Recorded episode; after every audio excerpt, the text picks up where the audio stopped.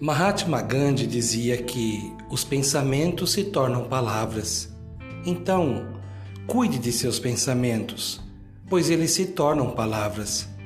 Mantenha seus valores como um tesouro precioso, porque com ele você será capaz de conquistar o mundo. Claro que isso tem um preço. Cuide-se bem e do modo como você fala, pois o modo como você fala revela o modo que você costuma ser. Se o seu conhecimento quer falar, lembre-se que os seus pensamentos se tornam palavras. Por isso, escute-se, proclame-se. Cultivando a cultura da paz, um grande abraço.